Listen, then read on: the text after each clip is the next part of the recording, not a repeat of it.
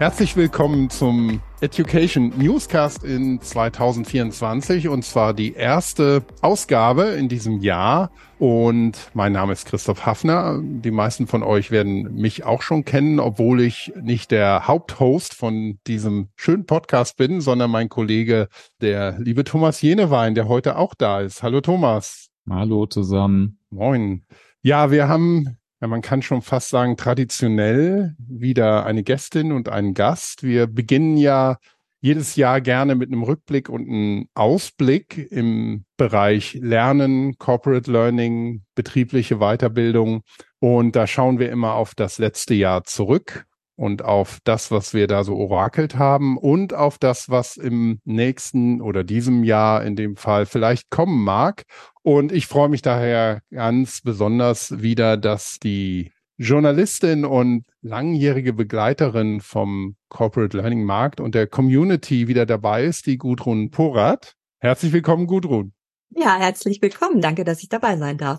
Und wir haben auch wieder dabei den Jochen Robes, der an der Hochschule Darmstadt lehrt, den Weiterbildungsblock macht und Unternehmen berät. Hallo Jochen, moin. Hallo in die Runde. Ja, wie gesagt, wir freuen uns sehr, dass ihr alle dabei seid und wir hier quasi in vertrauter Runde wieder sitzen, um das Jahr zu reflektieren, das gerade vergangen ist und ja, ein bisschen in die Glaskugel wieder zu schauen, wo geht's hin? Und wir teilen das auf in zwei Folgen diesmal, haben wir uns gedacht. Dann haben wir auch ausreichend Zeit ähm, zum Rück- und Vorausblick. Und wir wollen heute natürlich anfangen mit dem Rückblick. Und da schauen wir vielleicht einleitend nochmal auf ein paar Punkte, die im letzten Jahr so im Ausblick waren und schauen mal vielleicht auch, ob sich das bewahrheitet hat. Wir haben da Themen gehabt, die ja als wichtig erachtet wurden, wie zum Beispiel Future Skills. Ähm, die hattest du auch genannt, Jochen. Was sind Future Skills? Da hast du auch ähm, einiges an Publikationen und Büchern, also ganz klassisch äh, zu erwartet. Vielleicht hat sich da ja tatsächlich was getan und wir sehen ein bisschen klarer in der Definition, CLC, Corporate Learning Community, mein Ziel 23 war ein Thema. Und natürlich, und das kann man übergreifend sagen, KI kommt, war so ein bisschen das durchgängige Narrativ, das wir hatten. Aber auch gerade noch durch Corona und ähm, die widrigen Umstände bedingt mehr digital, weniger Präsenz im Learning. Gudrun, du hattest ein bisschen auch darauf geschaut, dass KI vielleicht noch nicht so weit war in 2022 und hast sehr viel Potenzial für jetzt das vergangene Jahr gesehen. Das können wir bestimmt dann auch zum Großteil bestätigen. Aber du hast auch dich mit der EdTech Startup-Szene beschäftigt, besonders was in Heilbronn und Bielefeld da passiert, als Stichwort EdTech Startup Hub. Du hast aber auch, das fand ich ganz interessant, vor allem über Schnittstellen zwischen kleinen fokussierten Lösungen und denen, du hast es Dickschiffe genannt, das fand ich ganz schön, dass da Dinge näher zusammenrücken müssen, um die ja, Anforderungen von Unternehmen auch gerade umsetzen zu können und dass auch mehr digitale Medien in Schulen zunehmend zum Einsatz kommen und das natürlich auch in die Unternehmen getragen wird. Du hattest grundsätzlich auch etwas gesagt, was so als Narrativ, das hatten Thomas und ich auch in der letzten Folge schon besprochen, beim Rückblick auf die Narrative von unseren Gästinnen und Gästen. Und ein Evergreen dabei ist tatsächlich auch neugierig bleiben. Das hattest du ja auch ein bisschen postuliert, dass man Ideen zulässt und ähm, auch die Soft Skills mit technischen Skills verbindet, da habe ich auch dieses Jahr ein paar sehr spannende Erfahrungen gemacht. Da können wir vielleicht auch beim Ausblick nochmal drauf schauen. Thomas, du hast äh, ja gesagt, dass 2023 ja alles besser werden muss, weil 2022 äh, so ein schlimmes Jahr war in vieler Hinsicht. Je nachdem, welche Zeitung man liest, welche Artikel, es ist vieles besser geworden, aber es ist auch natürlich wieder viel Schlechtes passiert. Und die allgemeine Weltlage hat sich vielleicht nicht so zum Guten hingewendet äh, in vielen Bereichen, aber vielleicht im Bereich Lernen. Da schauen wir mal rein. Aber du hast auch in die Start-up-Szene geschaut. Du hast äh, sehr stark auf KI gesetzt. Das Metaverse, da hast du die Entwicklung eher langsam gesehen, aber auch das TechEd an sich Fahrt aufnimmt. Also, dass da die Digitalisierung auch hier in Deutschland dann voranschreitet. Ich war ein bisschen skeptisch mit AI. Okay, ich habe ja, voll daneben gelegen. Aber ich habe es ein bisschen immer in die Richtung gesehen, dass sich AI und andere Dinge vielleicht verbinden, wie zum Beispiel Kuratieren von Inhalten oder auch das äh, mehr dialogische Lernen. Ich glaube, da sind wir noch nicht angekommen, aber vielleicht geht's ja mehr in die Richtung. Das werden wir dann in der nächsten Folge noch sehen. Aber das war vielleicht nochmal im Eingang so die kurze Zusammenfassung, was alles so im letzten Jahr äh, gesagt wurde. Wie seht ihr das denn? Wo stehen wir denn? Wer mag anfangen? Jochen. ja, jetzt hat der Herr Christoph natürlich alle Stichworte genannt, die wir in der letzten Runde mal hochgehalten haben. ähm, ich weiß gar nicht, wo ich da jetzt anfangen soll mit einem Rückblick. Ähm, ich denke, vieles ist so gekommen. KI war natürlich der große Renner und hat für mich vieles überschattet. Also viele Themen sind einfach so ein bisschen in den Hintergrund gerückt. Ich denke auch viele Themen, technische Themen, technologische Entwicklungen. Ich glaube, vor einem Jahr haben wir, ähm, du hast das Stichwort ja auch genannt, Christoph, Metaverse noch diskutiert, Virtual Reality, Augmented Reality. Die Themen sind natürlich noch da, aber jetzt doch etwas überdeckt worden von dem KI-Hype, den wir an vielen Stellen haben. Und so können wir wahrscheinlich viele Themen oder fast alle Themen durchgehen. Also KI hat vieles einfach ähm, überschattet. Alle anderen Themen sind so ein bisschen mitgeschwommen oder in Verbindung mit KI dann auch diskutiert worden. Ich denke mal, um so die Highlights für mich waren, ja, Future Skills war ein Riesenthema. Ich war mit Gudrun ja auf der Zukunft Personal. Thomas war, glaube ich, auch da. Da war Future Skills in fast jeder Präsentation. Das hat man uns ja auch zugerufen, so ein Stichwort. Das war da. Ähm, die Corporate Learning Community und die Themen drumherum sind bei mir natürlich immer auf dem Radar, weil ich da selbst aktiv bin und auch das Stichwort Peer Learning so als ein großes Thema immer gerne hochhalte oder in entsprechenden Projekten auch mitmische. Und vielleicht noch ein Stichwort, das wir jetzt gar nicht genannt haben. Ich bin mir unsicher, ob es äh, vor einem Jahr ein Thema war. Das waren die Learning Ecosystems. Also gerade in dem Umfeld vom Frank Siebmann und dem E-Learning Journal ist das so ein Riesenthema in diesem Jahr gewesen mit unterschiedlichen Perspektiven, Facetten und Stichworten nochmal drunter, aber es wäre vielleicht auch nochmal wert, im Rückblick zu schauen, ob das etwas Neues war oder etwas, was jetzt vielleicht neben den anderen Themen gleichberechtigt steht. Also das mal so als erster Wurf, vielleicht noch ohne Einschätzung, aber ich habe noch mal so drei, vier Punkte aufgenommen, die mir so im Rückblick besonders aufgefallen sind. Ich hätte vielleicht eine kleine Nachfrage an der Stelle. Der Thomas hatte letztes Mal beim Thema Soft Skills gesagt, dass ja auch sehr viele No-Brainer dabei sind, was bestimmt auch richtig ist, aber nichtsdestotrotz hattest du das Gefühl, dass äh, in diesem Jahr vielleicht Fortschritte gemacht wurden bei einer klareren Definition davon, was Future Skills dann letztendlich sind und vielleicht auch eine bessere Klassifizierung, dass man das so ein bisschen einordnen kann und auch priorisieren kann vielleicht? Ich glaube, wir haben ganz gute Modelle. Ich denke, ich vor allen Dingen Annexed Skills heißt es, glaube ich, ähm, der ähm, mhm. Daniel Ulf Ehlers ähm, hat da ja in den letzten Monaten, ich glaube, das fing schon vor ein, zwei Jahren an, dass er da auf empirischer Basis auch mit Umfragen und ähm, sehr vielen Schleifen mal so eine Übersicht der Future Skills erstellt hat, die mir aus me also meiner Sicht eine ganz gute Referenz ist, neben den vielen anderen Systemen, die wir haben. Mhm. Ich glaube, die, die spannendere Frage für mich, wenn ich auf diese Listen schaue, ist immer die Frage, wie geht man damit um? Weil das ja oft sehr weiche Themen sind, die draufstehen. Also mal Entscheidungsfähigkeit stärken oder Reflexionsfähigkeit oder äh, ja, Dinge, die, die sich nicht so unmittelbar in Trainings, Seminare und Weiterbildungsangebote übersetzen lassen oder auch nicht in Assessments. Das heißt, mhm. wo stehe ich eigentlich als Mensch, als Mitarbeitende, als Arbeitnehmer mit Blick auf diese Skills und was tue ich, was kann ich tun? Hm. Was können Unternehmen tun, um diese Skills zu fördern? Ich glaube, da hoffe ich mal, dass sich so das Schwergewicht ein bisschen verlagert von den Listen, den Aufstellungen weil ich glaube, da ist es am Ende nicht so entscheidend, ob sich da mal zwei Skills ändern oder ob die Listen so ein bisschen differieren, sondern mehr hin zu der Frage, was mache ich jetzt eigentlich mit diesen Listen als Unternehmen, als Team, als Einzelner? Weil da scheint mir die größere Lücke zu sein. Ja, danke dir. Gudrun, dein Rückblick auf das vergangene Jahr. Also ähm, ich finde, dass das Thema KI oder AI alles überlagert hat. Das ähm, ist schon so, dass es irgendwie so ein, fast wie so ein großes Kissen oder so eine große Wolke so ein bisschen über allem drüber gelegen hat. Und das ist eigentlich so ein bisschen das Faszinierende, dass so viel ja auch alle anderen Themen damit irgendwie verbunden worden sind, weil man immer noch nicht genau weiß, wie wirkt sich das jetzt wirklich aus? Wie wollen wir es wirklich nutzen? Es verändert Lehre an der Hochschule wahrscheinlich. Das ist ja ein Riesenthema, ähm, was da ähm, bespielt wird. Es verändert Schule, Prüfungen und so weiter. Und das, also mit dieser Macht, äh, ich weiß nicht, ob ich das so erwartet hätte oder dass es wirklich so alles unterbuttert mhm. irgendwie. Das hätte ich, glaube ich, so nicht ganz erwartet.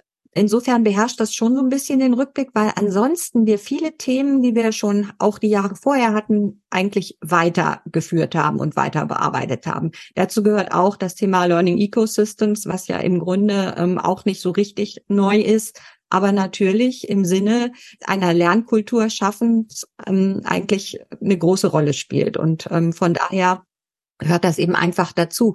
Ähm, witzigerweise habe ich wieder viel das Thema Blended gehört, aber dann auch echtes Blended. Ja, das ist auch, ich finde das ganz faszinierend. Ich habe mir mal angeguckt, wie lange das schon, also bei diesem MMB Trendmonitor, ne, ist das ja eigentlich so der Dauertrend der letzten weiß nicht, 15 Jahre ähm, Blended Learning, seit es das gibt und es ist nach wie vor aktuell und ich habe gerade wieder ähm, im Rahmen von diesem Thema IT-Weiterbildung, was ich für die neues Lernen eben bearbeitet habe, kam das wieder ganz oft.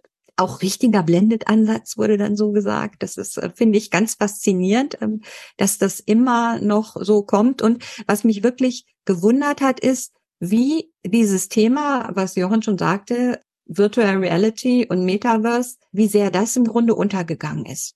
Hm. Obwohl Apple ja ein neues Device rausgebracht hat, ne? Mhm. was vielleicht sehr, sehr viele Fragen beantwortet, aber wahrscheinlich noch nicht die Frage, ob es Mainstream tatsächlich werden kann. Zu ne? teuer. Jetzt mal echt von Apple zu teuer. Ich glaube mit 3.000, 4.000 Euro. Das, das ist, ist schon heftig, ne? Kaufen sich keine Kids zum Zocken. Also jetzt nicht die große Masse. Nee. Also mhm. ich meine, da sind ja andere Player jetzt auch, die so ein bisschen versuchen, was zu machen. Ich weiß nicht, ähm, ob äh, ihr das mitgekriegt habt.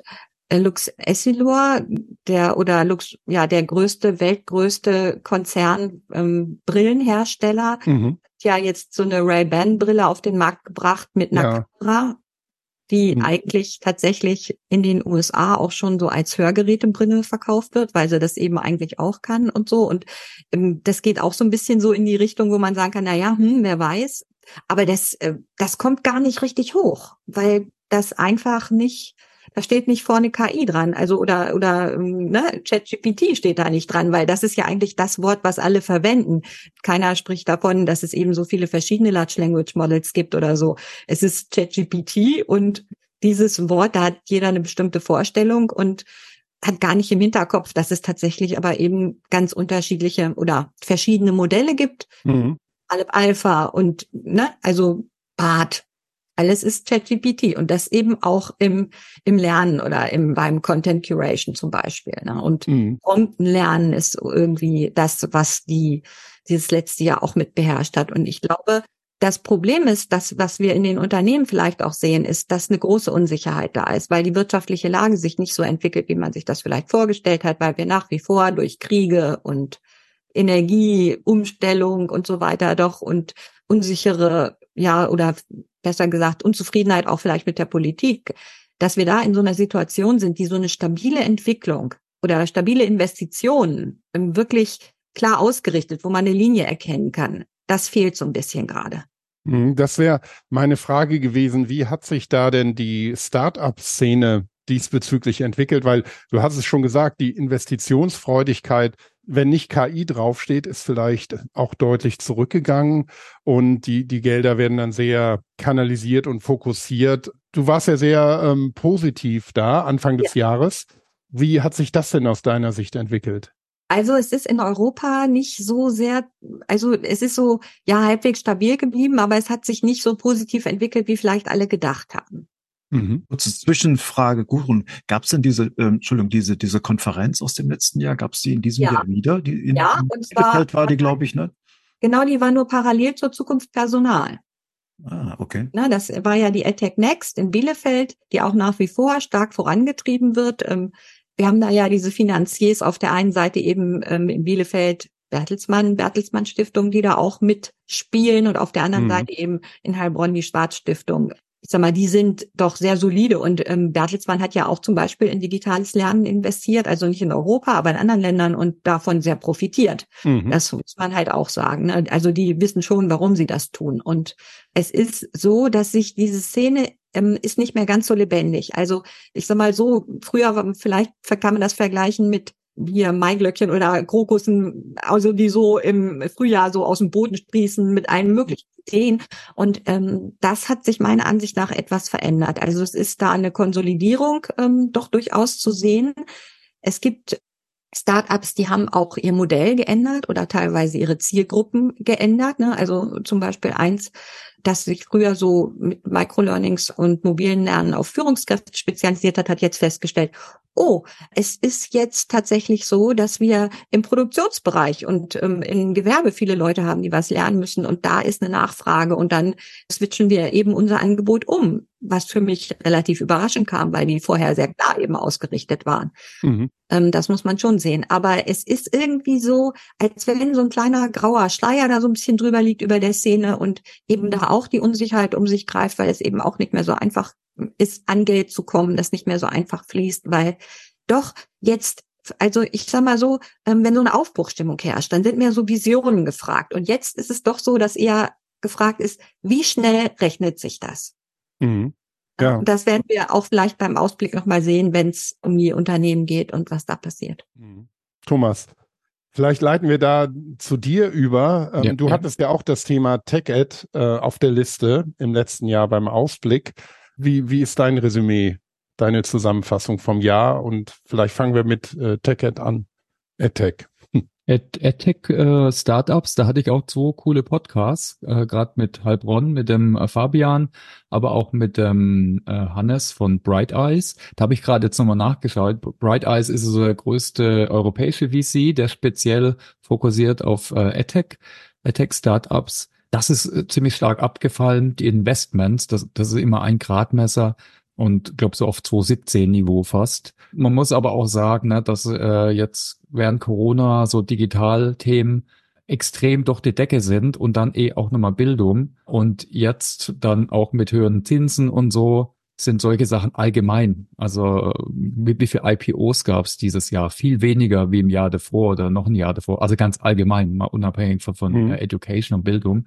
Also daher, ne, also ist wieder runtergegangen, wurde viel überlagert von KI und das ist natürlich sehr schnelllebig. Jetzt machen alle AdTech-Startups halt KI und haben die, die, die, die spannenden Use Cases fand ich zum Beispiel Duolingo oder Khan Academy, die dann richtig smart personalisierte Tutoren, die adaptives Lernen unterstützen, äh, einsetzen. Super spannend. Was man noch ein bisschen gehört hat, was ich aber auch wieder mit KI toll weiterentwickelt habe, war schon das Thema Skills. Das würde ich schon sagen. Das ist so ein Trendthema, Skill Management, auch im Sinne von Upskilling und wer macht was, wann, äh, wo kriege ich da die Leute vielleicht, ja, abgeskillt ist ein komisches Wort, äh, weiterentwickelt vielleicht. Also das wäre so zu, zu Attack. Also die, und die beiden Podcasts, die waren, fand ich auch echt äh, spannend. Die, auch zum Beispiel Fabian hat gesagt, kein Startup wird ein eigenes Sprachmodell mehr entwickeln. Also gibt es ein paar, wie jetzt Mistral in äh, Paris, die sind aber so gefundet, äh, oder auch Aleph Alpha, jetzt aber sicher nicht aus dem Attack-Sektor. Wird man sehen, vielleicht gibt es dann doch Nischen, Sprachmodelle, die fokussiert sind auf irgendein Thema. Also Future Skills habt ihr gesagt, Dauerbrenner. Ich hatte auch wieder, sorry, kommt noch ein paar Mal guten Podcast mit, gerade mit dem genannten Ulf Ehlers, auch mit dem äh, Professor Sauter. Mhm. Und was so mein Resümee war, das ist so ein Common Sense Dialog. Da gibt's manche, die fehlen vielleicht. Ich bin so ein Fan von äh, Veränderungskompetenz, gerade auch für Führungskräfte. Na, das muss eigentlich jeder noch besser managen, äh, Veränderungen. Und jede Firma und vielleicht auch jeder selbst und jedes Team, die müssen eben gucken, welche von den vielen Future Skills sind für mich relevant. Äh, und dann muss ich halt dann vielleicht so gucken, ja, wie kann ich die eben aufbauen, entwickeln. Das geht ja jetzt nicht durch ein Webinar oder Schulungsprogramm. Ne? Da muss ich vielleicht Coaching, Jobrotation, Lernprojekte oder was auch immer machen. Ja, aber Thomas, wenn ich da mal nachfragen darf, ja. Hast du denn schon mal zu einem dieser Kompetenzen, und ich meine jetzt nicht die, wo Lernangebote offensichtlich sind, wie ja. Digitalkompetenzen oder KI-Kompetenz, ja. äh, wegen der Veränderungskompetenz, hast du denn da schon mal so ein Maßnahmenpaket gesehen, bei einem Unternehmen und die sagen, okay, wir, wir bündeln mal, weil das können ja dann Aktivitäten auf verschiedensten Ebenen sein, die auch in den Arbeitsalltag eingebettet sind, die vielleicht mal bei Führungskräften auf der Agenda stehen, die bei Teams auf der Agenda stehen, also die, die, die mal bündeln, was man alles tun kann von verschiedenen Stellen unter dem Dach einer Kompetenz. Hast du da mal was gesehen oder? Also jetzt für Änderungskompetenz haben wir eher abstrakt mit der Ina Kohl diskutiert, äh, so eine Professorin mhm. aus Berlin, also aber eher abstrakt, ne? was müsste man tun? Und auch eher, wenn dann im Rahmen von Veränderungsprogrammen oder ne, ich gucke nach, nach IT-Einführungen großen. Ich kenne keine Firmen. Das Einzige, wo man vielleicht sagen kann, das geht dann so ein bisschen in Richtung Lernkultur, war die Diskussion mit Matthias von Porsche. Die haben da einiges versucht, ne? auf so einer generischen Ebene eben gucken, wie kann ich ja Lernkultur und da auch so Future Skills wie selbst organisiert ja. lernen, wie kann ich sowas fördern? Ja, das ist das Einzige, was ich jetzt, was mir ad hoc einfällt, was ein schönes Beispiel ist mit dem Learning Lab äh, und den verschiedenen Formaten. Viele haben sie wieder weggeworfen, manche haben sich bewährt, ich denke mal, um, um noch kurz mhm. ergänzen, dass sowas wie mhm. Veränderungskompetenz, äh, ich weiß gar nicht, warum ich jetzt an dem Stichwort so hängen bleibe, aber Thomas hat es genannt, wahrscheinlich vieles sichtbar wird, wenn man mal reingeht in Teamentwicklungen, in wie gehe ich, wie setze ich mich mit Change auseinander, mit äh, agilen Teams. Man muss es wahrscheinlich nur sichtbar machen und dann mal sagen, okay, jetzt eine Verbindung herstellen zu dem Stichwort Veränderungskompetenz.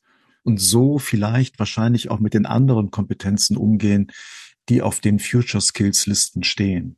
Ja, ganz, ich hake da auch gleich mal ein. Mir ist nämlich auch aufgefallen in Gesprächen mit vielen Leuten in Unternehmen, die ich jetzt irgendwie für Artikel gesprochen habe, auch, dass äh, Teamentwicklung spielt ja eine ganz große Rolle. Also, dass wir, was wir alles so in Teams besprechen und was im Team dann gemacht wird und so. Und weil man einfach dann auch näher dran ist. Also wirklich zu sehen, was machen jetzt meine Leute. Ne? Wenn ich jetzt ein Teamleiter bin oder sowas, dann kriege ich ja noch eher mit, was passiert da. Und dazu gehört dann auch, Menschen Sicherheit zu geben, dass sie sich eben verändern können. Und dazu gehören eben auch Rückmeldungen, die ich ja am besten geben kann, wenn ich relativ nah dran bin. Und das ist doch ein Thema ähm, auch eben in Teams oder für die Teamentwicklung. Das ähm, ist mir da durchaus häufiger begegnet, ja. Aber ich meine, das ist ein guter Punkt, Jochen. Wir sind wenig Firmen bekannt, die wirklich Entwicklungsprogramme aufgebaut haben, basierend auf Zukunftskompetenzen. Also es war doch immer noch sehr abstrakt. Und auch jetzt das Thema Veränderungskompetenz. Ich kenne jetzt keine Firma, die jetzt mal alle Manager weiterentwickelt in dem Thema. Ich weiß, es gibt Angebote inzwischen. Ne, da hatte ich zum Beispiel mit Manuel von Leaderfly äh, eine coole Diskussion. Die haben so ein Management-Simulation und die machen, glaube für Lidl und andere Firmen machen das. Aber da ist eben ein Bestandteil äh, im Bereich Leadership, äh, ist halt Veränderungskompetenz. Aber ich sag mal so, das Thema Coaching ist ja auch, also Coaching für jeden so ungefähr, ähm, mhm. ne? virtuelles Coaching, das ist ja auch viel mehr gekommen. Und ich glaube, das ist was, was da ja auch ein bisschen mit drin steckt. Ja, ja. Und das wird da so ein bisschen halt mit abgedeckt. Und vielleicht ja. ist es auch deshalb, dass es gar nicht so auftaucht. Das wäre das nächste auf meiner Liste. Also da, das war auch auf unserer Liste letztes Jahr, ich glaube bei fast jedem. Nur kurzer Recap, oder? Wie seht ihr das? Da gibt's noch mehr Anbieter, ne? Auch so mhm. BMW Speaks, so eine gut bekannt sind, haben sich da diversifiziert, aber auch noch Startups habe ich noch ein paar gesehen, jetzt mit Hansi Flick als Sponsor und was auch immer. Also da gibt's äh, jetzt mehr wie die zwei, drei, die es nur früher gab. Ja. Also da hatten wir einen guten Podcast, aber eher allgemein, ne, dass die Coaches per se sich auch noch mehr an der Lebensrealität der Klienten ausrichten müssen. Also hat halt Stefan Stenzel, ein Kollege von uns, ein gutes Buch geschrieben und ich glaube jetzt gerade mit KI und mehr Business-Fokus und Plattformisierung, da müssen sich auch viele Coaches nochmal neu ausrichten. Ja, absolut. Also ich, wenn wir die Zeit dafür haben, kann ich, weil es ist ja auch ein Rückblick. Also ich war hm. Anfang Dezember in Köln und habe da den Jeff Magenkalda getroffen, den CEO von Coursera. Und der äh, ist also total begeistert von der KI und die ähm, haben ja auch irgendwie so eine, die partnern auch mit OpenAI und nutzen das jetzt so für ihre Kurse. Und dann hat er mir gezeigt, wie tatsächlich ja das Modell auch mög auch in der Lage ist, zu coachen, in Anführungszeichen, sag ich mal. Und zwar hat er jede Menge Dokumente hochgeladen und das ist gefüttert mit so einem Rahmenmodell.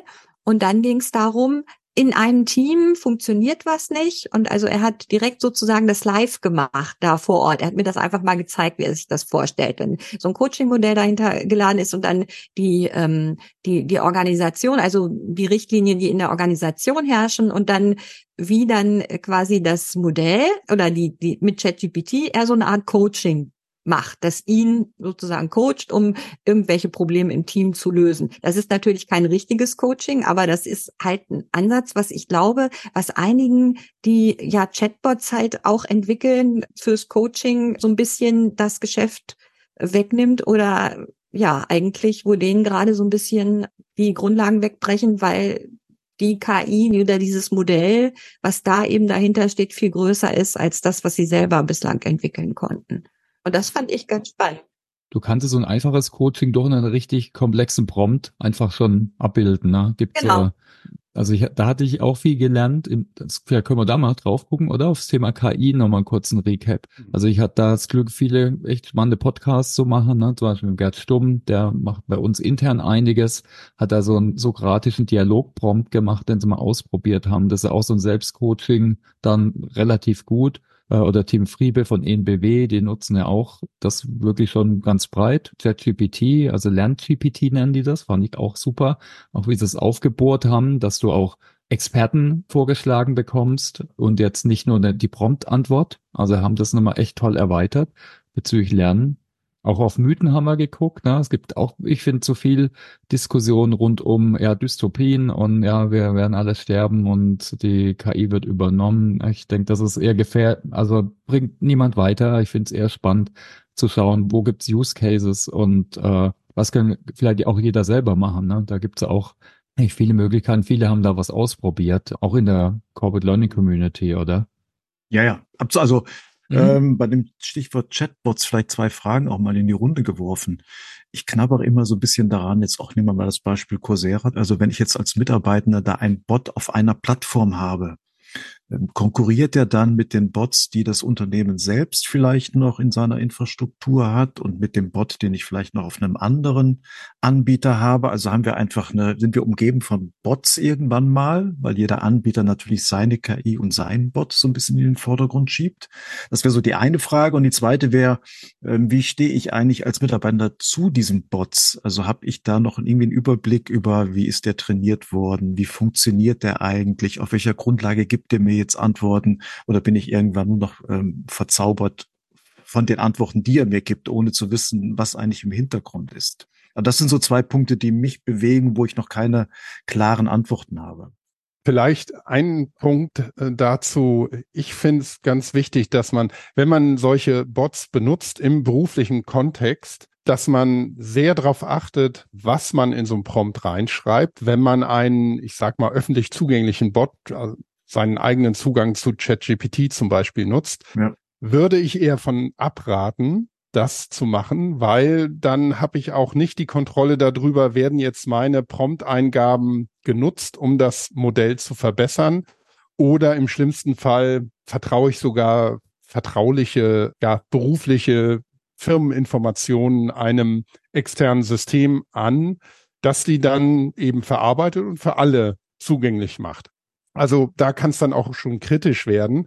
Und man sollte eben innerhalb vom Unternehmen immer auch schauen, sich informieren, ist unser Unternehmen schon so weit, dass es einen eigenen Account hat bei verschiedenen Bot-Anbietern oder ja, Large Language Models oder auch zum Kreieren von anderen Inhalten, wie zum Beispiel Bildern kann ich da auf Dinge zurückgreifen, die, sage ich mal, abgesichert sind, so dass ich mich da nicht auf dünnes Eis begebe. Weil ich glaube, wenn man damit arbeitet, dann wird, wird es ganz schnell so, dass man auch ja Dinge in so ein Prompt reinschreibt oder reinschreiben muss, um, um da auch was rauszubekommen, die vielleicht nicht öffentlich sind. Hm, ja, aber ich meine, das, da sind wir jetzt schon beim Ausblick. Aber also ich denke, wir, wir hatten ja, glaube vor Jahren mal At the Bot, hatten wir auch schon im Podcast, also mhm. hatten wir schon mit experimentiert. Das ist jetzt einfach so viel einfacher und so viel besser. Das ist einfach, ne, dass ich mein GPT mit einem tollen Prompt schreiben kann. Das ist äh, relativ neu, dass ich irgendwann habe ich dann Marktplätze und so Art Prompt Stores. Gibt's ja schon. Also gibt schon genau, aber ich meine vielleicht für Firmen nochmal spezialisiert und vielleicht hat dann haben dann die LXP sowas auch noch. Also ich meine, da muss man mal gucken, wie sich das weiterentwickelt. Oder macht das Microsoft? Äh, Josh Börsin hat jetzt auch so eine KI mit einer mit einem anderen Anbieter. Also äh, ja, ich denke, das bewegt sich so schnell. Ich denke, für Firmen ist schwierig zu sagen, was mache ich jetzt? Ne? Mache ich jetzt meinen eigenen auf Azure? Das ist vielleicht noch wahrscheinlich am einfachsten und sichersten. Dann ist es auf der in der EU-Cloud und ich kann vielleicht das, was du jetzt gesagt hast, das trainieren, also die Daten speichern, kann ich einfach abschalten. Genau. Ich denke, gerade im deutschen Raum wird das vielleicht in die Richtung gehen, bis es vielleicht noch einfache, fertige Bots gibt. Die, da wird 100 Prozent auch dran gearbeitet. Ja, was wir machen als SAP, und das machen jetzt halt auch viele sicher, ist keine eigenen KI-Apps bauen, sondern Embedding. Also, dass ich das einbette in meine Infrastruktur und trainiere mit meinen Daten. Ich glaube, das ist auch das, was am meisten passieren wird und wo die Leute auch schon bei sind. So, ja. da seid ihr sozusagen nicht die einzigen, sondern das machen auch andere. Und eine Partnerschaft zu haben, ähm, also wie Coursera mit äh, OpenAI bedeutet eben auch, dass sie das für sich nutzen, ne? dass sie nicht das große Modell trainieren, dann, sondern dass sie das auf ihren eigenen Servern eben laufen haben und ja, und ich glaube, das ist einfach das, sonst kriegen wir es gar nicht mehr hin mit dem Datenschutz. Und ähm, wenn wir jetzt draufgehen, wie jeder das nutzt, also ob man sich überhaupt Gedanken macht, das ist ja die nächste Frage. Wie kritisch gehe ich denn damit um? Und da sind wir dann ja schon wieder beim Thema Datenkompetenz ne? oder Data Awareness oder überhaupt sich bewusst zu machen, was steckt denn dahinter und was trage ich dazu bei. Und das ist halt äh, ja denn wieder ein Schritt, wo ich glaube, wo auch schon viele Unternehmen dabei sind. Ähm, das sehen wir ja gerade eben tatsächlich, dass dieses Thema, also die Toolbox Datenkompetenz mhm. ist ja auch mit einem Soft Launch eigentlich schon live gegangen. Da kann man es ja schon auch ausprobieren. Und viele Unternehmen machen das ja jetzt auch schon. Data Awareness ist da ja ein Riesenthema, wo die Leute ja eigentlich fit gemacht werden für die digitale Welt. Nicht jeder muss Programmierer sein, aber eben er muss wissen, was es bedeutet und ähm, was dahinter steckt. Und das ist was, was in diesem Jahr auch schon passiert ist, ohne dass es jetzt wirklich so riesig ja irgendwo hingehängt wurde. Ne? Da sind ähm, schon viele Programme gestartet. Ja. Ähm, Rückblick hatten wir auch noch das Thema Nachhaltigkeit. Das ist fast hinten runtergefallen. Ja, das ist ja sowieso leider, hinten runtergefallen, ne? Bei Fogway äh, Digital Learning Realities. Ich weiß nicht, ob ihr diese Umfrage oder diese Analyse euch mal angeguckt habt. Da ist das Thema komplett hinten runtergefallen. Also äh, sehr zum Erstaunen ähm, auch der Fosway-Analysten, die irgendwie sagten, oh, äh, wie kann das denn sein? Jeder redet von Nachhaltigkeit und ESG und das wird aber, es wird aber nicht investiert in Schulungen. Und äh, ja, das wäre dann auch noch mal ein Thema für den Ausblick, was das denn eigentlich bedeutet. Ne? Aber das ist äh, zum Erstaunen aller irgendwie, ja, hm, war da noch was? Also ja, ich habe es auch nur im Umfeld der, der, also EPALE, der europäischen Plattform, taucht es immer wieder auf, weil dann natürlich Klima und Nachhaltigkeit sehr präsent sind, aber auch eher so als ähm, roter Faden, der sich durch die ganzen Jahre zieht und weniger so als ein Thema, das da hochkommt. Hm. Und ja, ist ein bisschen kleiner geschrieben worden, aus welchen Gründen auch immer, genau. Ja, waren alle doch abgelenkt von KI und Krieg und was auch immer. Ja. Vielleicht. Wobei wir hatten ja eine, wieder eine COP mit vielen Beschlüssen und das Thema an sich war, war doch schon auch im Fokus dieses Jahr. So ist es ja nicht. Also Nachhaltigkeit auf vielen Ebenen war es ein, ein Thema. Im Bereich Lernen allerdings ja, vielleicht ein bisschen vernachlässigt. Also es war nicht so präsent, aber das stimmt, wenn man, vielleicht müssen wir da mal drauf gucken, auch im nächsten Jahr, weil ich habe von ein, zwei Star Tech-Startups gehört, die bilden solche Skills aus. Auch jetzt zum Beispiel Solarinstallateure und so gibt's so Blended Akademien. Also da tut sich schon ein bisschen was, müsste man vielleicht eher drauf gucken, dass man da auch mehr Transparenz macht. Ja. ja, die Frage ist ja auch, es gibt ja auch Unternehmen, die müssen ja auch Nachhaltigkeitsberichte vorlegen. Hm das ist ja jetzt auch ähm, ein bisschen anders geregelt, ne? Eigentlich eine Pflicht. Und ja, wie kann das gehen, wenn die Leute nicht entsprechend weitergebildet sind? Wir, wir könnten natürlich versuchen, den Bogen zu spannen vom Thema Nachhaltigkeit zur Frage, weil ich glaube, das hatten wir auch kurz im letzten Jahr, ähm, hybrides Lernen, Präsenz, Online. Wie hat sich das für euch verhalten? Was hat sich geändert? Ähm, ich habe so das Gefühl, dass das hybride Lernräume, hybride Veranstaltungen zwar ein Thema waren, aber jetzt nicht ganz so mächtig, wie ich es vielleicht vor einem Jahr noch vermutet hätte. Aber ich denke schon, dass sich da auch bei uns selbst was verändert hat und dass sich vielleicht Veranstaltungen auch verändern, ähm, nicht mehr nur auf Präsenz schielen, sondern versuchen da Welten miteinander zu verbinden. Aber ich würde das gerne mit einem Fragezeichen versehen. Ich bin da auch noch unentschlossen, auch in der Rückschau. Es gibt ein starkes Bestreben zurück zu den alten Mustern. Also ich teilweise muss man da fast kämpfen. Wir hatten eine CLC Hybrid. Ich fand, es war super. Wir hatten unser Sub-Training und Change Community Treffen. War auch Hybrid, mhm. war auch super und noch mit Live-Streaming auf YouTube. Aber gab schon auch Stimmen, die gesagt haben, ach nee, komm, lass doch nur. Und ich denke vor allem die Messeanbieter, da gibt's wenige, die jetzt wirklich innovativ sind, sorry. Aber ja, vielleicht kurz nachgeschoben. Ich war auf der LostCon in Nürnberg mhm. von, von Simon Bücker. Das war jetzt komplett hybrid, also mhm. wo wirklich bis in jede kleinste Session vor Ort und online Teilnehmende nebeneinander saßen und auch gleichberechtigt teilgenommen haben. Auch mit dem technischen Equipment, das da zur Verfügung stand. Also das gibt's auch. Ja, also hier Speaks hat die Speaks Exchange auf der Online Educa, also an dem Vortrag der Online Educa auch wieder komplett hybrid mhm. gemacht. Ähm, also die Technologie ermöglicht es mittlerweile weniger Aufwand dafür zu treiben. Also die, das technische Personal in dem Raum sozusagen hat im Vergleich zum Vorjahr wesentlich abgenommen, aber trotzdem war die Qualität super und mit einer zusätzlichen Moderatorin, die dann eben den, den virtuellen Raum bedient, ist das auch super gelaufen, so dass man das Gefühl hatte, ja, beide, also die vor Ort anwesenden Teilnehmer und die online anwesenden Teilnehmer sind jetzt wirklich mit dabei und das war ein großer Erfolg, auch von den Teilnehmerzahlen her. Ne? Aber sonst ist mhm. mit hybriden Veranstaltungen ist es äh, weniger geworden. Gut, es gab einen Data Literacy Day im November, der auch hybrid war, wobei da eben bei den Diskussionen waren dann die Online-Teilnehmer ausgeschaltet. Da hatten die dann keine Möglichkeit, da waren die dann einfach weg. Die konnten nur zuhören äh, bei den ähm, Vorträgen halt irgendwie und bei einer Podiumsdiskussion, was ich sehr schade finde. Ne? Denn ich meine, es ist ja tatsächlich so, ganz abgesehen von irgendwelchen Pandemien, die vielleicht nicht mehr da sind, haben wir ja trotzdem Probleme. Wer mit der Bahn unterwegs sein muss, braucht so viel Zeit wie nie, äh, irgendwo hinzufahren. Und wir reden von Umweltschutz und so weiter. Und aber ähm, vor allem Reisekosten, Kosten, Kosten ist ein ist ein Riesenthema. Also wird ja. nächstes Jahr sicher noch krasser. Ja. Und da ist, äh, ich glaube auch, ne, also es wird sich weiter durchsetzen, vielleicht nicht mehr so krass wie jetzt vor ein, zwei Jahren. Ja, ich finde es schön, wenn es mehr eine Normalität werden ja. würde. Ne? Also einfach nicht so eine Riesenfrage, sondern einfach hier, wir machen das jetzt mal. Das ist, ähm, ja. ich glaube, das ist möglich, aber es muss halt auch gewollt sein. Aber man sieht ja schon so ein, wie soll man sagen, so eine Restauration, kann man fast sagen. Also das althergebrachte äh, wieder aufleben lassen an Schulen. Und das hängt, glaube ich, zum Beispiel damit zusammen, dass viele Lehrer einfach total unvorbereitet getroffen wurden durch diesen digitalen Unterricht und Remote-Setups, die auf einmal so über sie reingebrochen sind. Und da war dann die Erleichterung groß, dass man gesagt hat, jetzt können wir ja wieder in Anführungsstrichen richtigen Unterricht machen. Auf der anderen Seite, du hast es erwähnt mit Loscon, Menschen wie so ein Simon Dückert, die auch schon langfristig auf so einem Pfad sind, dass sie eben auch Technologien ausprobieren, damit spielen und das dann auch konsequent so durchführen, wie du sagtest, bis ins kleinste Detail. Das braucht natürlich auch sehr viel Engagement und auch ähm, einen klaren Fokus.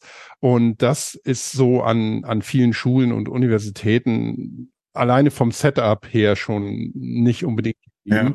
Und mhm. es gibt eben auch den Trend, dass viele Firmen ja jetzt sagen, ja, jetzt lieber die Angestellten wieder zurück ins Büro wir vertrauen denen dann vielleicht doch nicht so, wie wir neulich noch gesagt haben.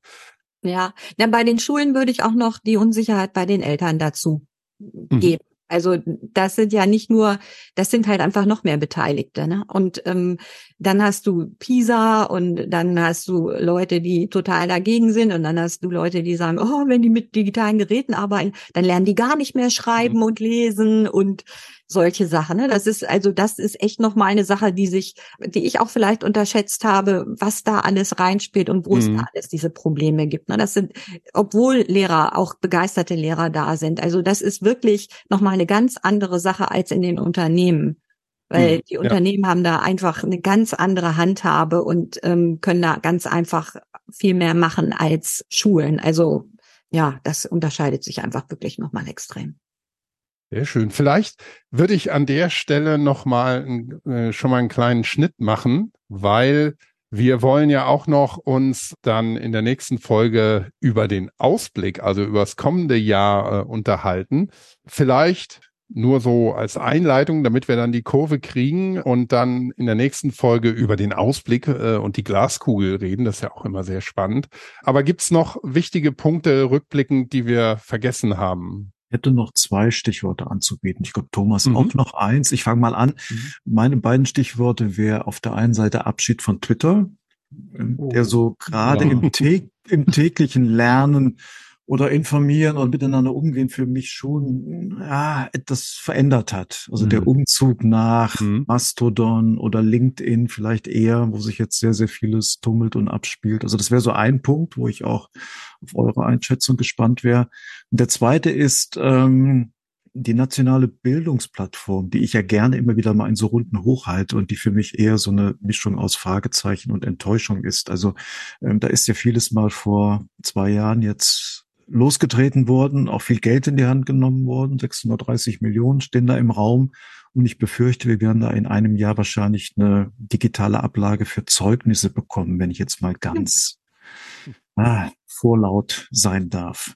Heißt ja auch nicht mehr nationale Bildungsplattform. Heißt ja auch mittlerweile mein Bildungs- oder Lernraum, ne? Bildungsraum, glaube ich. Ja, oder mein äh, Bildungsweg oder ja. Aber die leider hat sich die Kommunikationsarbeit der Beteiligten nicht wesentlich verbessert, so dass man da eigentlich ähm, gemessen an dem Volumen dieses nationalen Bildungsprojektes und äh, das ist ja quasi auch in dem Umfang ohne Vorgänger äh, doch überraschend wenig hört. Punkt. Aber vielleicht habt ihr da noch andere Quellen, die ich jetzt gar nicht auf dem Radar habe. Mir ist sie nicht begegnet, ich bin ganz ehrlich.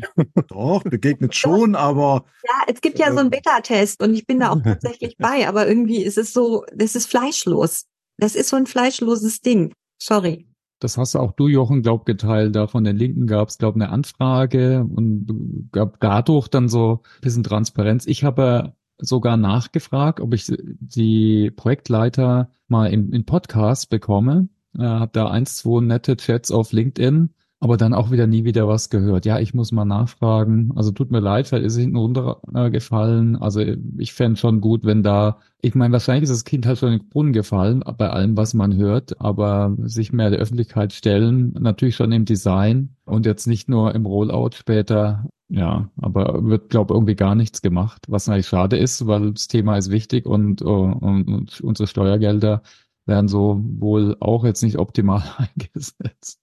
Und Twitter, ja, ist sehr schade, ist echt eine Jauchegrube und ich jedes Mal, wenn ich dort bin, kriege ich schlechte Laune und jetzt habe ich einen Threads-Account und Blue Sky und Mastodon ja. und habe eigentlich keine Energie mehr, da wieder so ein Netzwerk aufzubauen. Und irgendwie sind auch nicht alle da, weil da gibt es schon immer noch inspirierende Menschen. Aber jetzt gerade beim Krieg im, in Gaza, wenn, wenn du da drauf guckst, das ist so krank. Äh, nur alles und negativ. Das Einzige, was positiv war, war jetzt OpenAI das Theater da mit SM Oldman, da gab's nochmal, das war da die Plattform, wo es die Infos gab, was eigentlich geil ist, weil äh, ne, Microsoft größter Shareholder, dass die dann nicht ähm, LinkedIn genommen haben. Aber egal. Oder gut, Ruhn, du hast genickt. Ja, absolut. Also das Sam Altman, meine so ein bisschen, ne, also Mickey Beisenherz ist auch immer noch auf X. Aber das tatsächlich, ich habe ja, das, äh, Jochen, da hast du absolut recht, ihr beide. Es ist so schade eigentlich. Ich habe mit Twitter so viel gemacht und auch so viel gelernt und mitbekommen und alles. Und das war irgendwie so eine feste Routine. Und dann bin ich eben auch umgezogen, äh, als die Corporate Learning Community sich da sozusagen verabschiedet hat und Mastodon und sowas alles. Und, und aber irgendwie habe ich den Dreh nicht gekriegt, mich dann da mehr umzugucken und wirklich mehr zu machen. Und weil irgendwie auf LinkedIn dann einfach auch wieder viel mehr lief und äh, viel mehr läuft. Und das im Grunde hat tatsächlich für mich LinkedIn so ein bisschen Twitter abgelöst. Mhm. Und ich scroll eigentlich aber auch so durch, ne? Und du musst ja auch nicht ein langes lesen, wenn es jetzt nicht willst, wenn du jetzt einen Artikel nicht aufmachen willst oder sowas. Und das ist irgendwie auch eine Erkenntnis, ja, die muss man sich vielleicht mal bewusst machen, weil es eigentlich schade ist, weil wir ja so die Vielfalt auch so ein bisschen ist weg. Ne? Und tatsächlich, wobei ich LinkedIn hat sich ja auch schon verändert, seit da manche Leute eben das nutzen, wie sie vorher Facebook genutzt haben. Und ähm, das ist halt immer so die Frage, was ist der genaue Lebenszyklus eines Business Networks oder eines Social Networks? Na, das ist wahrscheinlich Gegenstand von Forschungsprojekten. Ähm, ganz spannend, ja. Mhm. Gucken, Über den von Xing muss man wahrscheinlich nicht mehr diskutieren, aber nee. Äh, nee. wie es mit LinkedIn, ja, ich finde es also, wenn die Kommunikation dort ist halt sehr taktisch, finde ich. Also sehr, also da fehlt dieses Informelle, dieses mal eben schnell auch mal runterschreiben oder mal sagen, ich fahre jetzt mit dem Zug zur Konferenz XY. Ja, genau. Das, das gehört sich eigentlich, ich denke, für uns nicht auf LinkedIn. Ne? Das ist so, da, da denkst du drüber nach, wie zahlt das auf mein Thema ein, mein Profil, mein Unternehmen, mein Brand. Mhm. Und, und, ja, das nimmt halt vieles von so dem, dem informellen Charakter. Ja, also insofern ist es echt schade, aber das, das ist äh, bei X, das ist echt irgendwie, das ist ja, halt. Ja. Da kommt das Threads jetzt. Also vielleicht, ja, aber Threads. ist halt die Frage, das sind halt die ganzen Influencer. Das wird dann irgendwie wahrscheinlich auch schwierig. Aber die Echtzeit und die kleinen, die kleinen Inkremente, die, die sind da halt eher und nicht die Bilder nur und die Selfies. Hm. Ja, wobei die ja, tatsächlich. Da. Ach, genau, das, das Trendthema haben wir nämlich eigentlich komplett vergessen. TikTok lernen. Ich verweigere hm? mich TikTok, weil äh, ich bin ein alter weiser Mann und äh, nee, weil das macht so abhängig und ich habe da keine Zeit dafür und nee, ohne Witz, unsere Zielgruppe, der SAP-Lernende, der SAP Change Lead und so weiter, die sind nicht auf TikTok. Und wir sind keine Firma, die da an junge Leute was verkaufen müssen und das, ja, ich weiß vor allem, dass es super abhängig macht und äh, ja. Ja, ich meine, da das reicht schon bei Instagram. Also ich habe da manchmal den Eindruck, die Leute sind auch davon schon abhängig, weil es wird nur so uh, geguckt und gescrollt und gescrollt, weil du ja da auch nur Reels sehen kannst oder was weiß ich. Hm. Ähm, aber es geht ja auch mehr darum, um diese Konzepte. Ne? Was, was kann ich in solchen ganz kurzen Einheiten überhaupt vermitteln? Das ist ja im Grunde dieses Prinzip dahinter. Und deswegen hat man ja auch gesagt, TikTok lernen. Und wenn wir da beim Nachwuchs sind, also jetzt nicht in unserem äh, Altersspektrum vielleicht, ähm, aber beim Nachwuchs, dem du ja was beibringen musst und bei bestimmten Zielgruppen, die du anders nicht erreichst. So, und ähm, das ist aber auch so ein bisschen, so viel hat man davon auch nicht mehr gehört. Aber es war eben als Trend, ist es auch durchaus aufgetaucht. Und ich glaube, in Zukunft wird man sich damit auch schon beschäftigen, durchaus. Mhm. Und vor allem, was dahinter steckt, ne? Storytelling, Emotionen. Genau, Storytelling, ne? Ja. Und so, ne, das, ja. Aber interessant finde ich dabei, gerade wenn ich es mit unserem Medium hier Audio, also Podcast vergleiche, auch wieder einmal mehr, dass bei TikTok, aber auch Instagram die Inhalte sehr, sehr kurz sind, manchmal nur wenige Sekunden, also dass man mhm. einzelne Handgriffe von äh, etwas komplexeren in wenigen Sekunden darstellt. Aber meine Erfahrung beim Podcasten auch und gerade mit jüngeren Leuten ist, dass sobald, vielleicht ist das ja eine menschliche Eigenschaft, sobald jemand, der auch irgendwas zum Mitteilen hat, wenn man das auf Audio macht, man automatisch mehr ins Geschichtenerzählen kommt und ins mehr ausführen und ins genauer darstellen.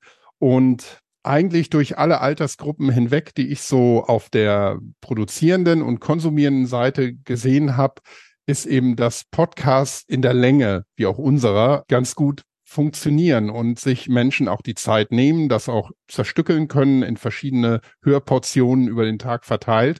Aber dass das sich konstant ja als Gegengewicht zu diesem Trend des immer kürzer und immer schneller und immer scrollenderem Konsumieren von Inhalten bewährt hat, geradezu schon. Und auch Sachen, die eher aus dem Bereich Unterhaltung kommen oder auch Politik-Podcasts, da macht keiner nur so oder nur wenige nur so einen ganz kurzen Ansatz, sondern das ist alles länger zwischen 30 Minuten, eine Stunde, zwei Stunden, wie auch immer.